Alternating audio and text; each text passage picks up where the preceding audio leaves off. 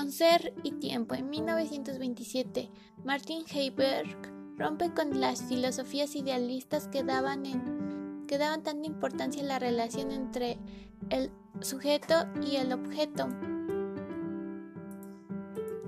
y se sumerge en una visión existencial del hombre, recuperando la temática del ser en un estado más profundo.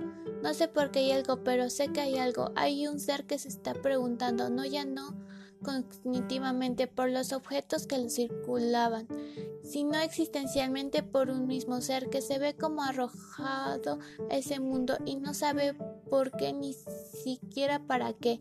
Ley de ser y tiempo para descubrir un capítulo al respecto de mi propio libro, La historia oculta del tiempo, pero me costó mucho entender el lenguaje farragoso de Heidegger.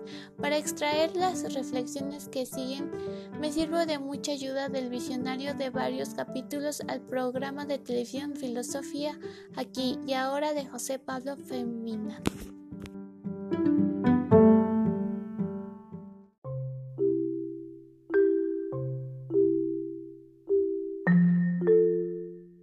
Al hacerse estas preguntas trascendentes, el ser se encuentra sin respuestas. Todo lo que sabe que es que está ahí y que todo el tiempo no para nunca.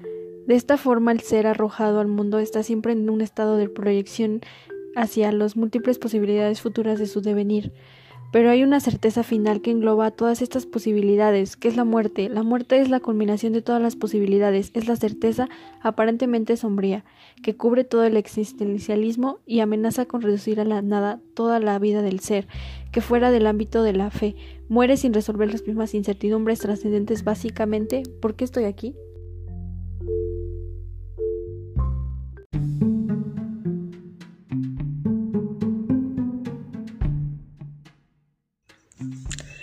El ser se proyecta hacia múltiples posibilidades futuras, pero la muerte las recoge todas.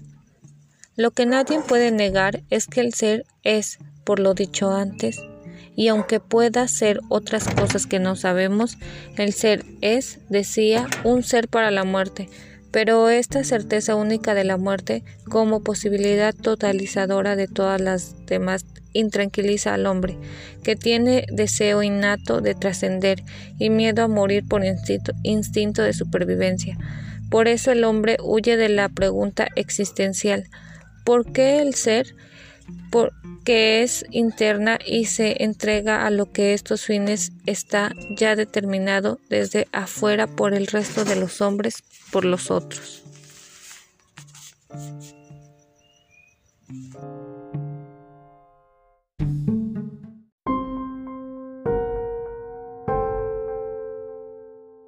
La existencia inauténtica. El hombre hace lo que hace el resto, ve lo que ven los otros, habla de lo que hablan los otros. Este sumergirse en el sistema le permite diluir un ser en el anonimato de la mesa de los otros.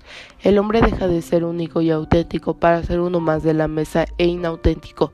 Así evita la pregunta por el ser y olvida la certeza única. Cuando piensa en la muerte, el hombre la concibe ajena, algo que solo pasa al otro y que él se contempla como espectáculo o pompa fúnebre.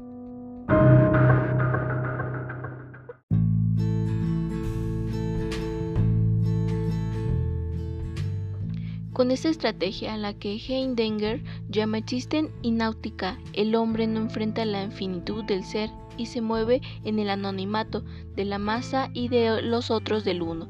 El hombre náutico se niega a aceptar la importancia de los misterios de la existencia, va detrás de los establecido, por otro se convierte en la nada, pero no por su ausencia deja de ser, sino por disolución de su ser en el uno.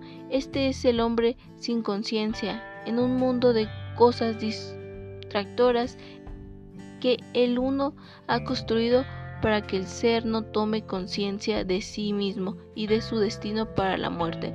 A través del olvido de la muerte, del em-, empacho de cosas del hombre ináutico, llega a vivir como si fuera inmortal y si el pensamiento alguna vez cruza.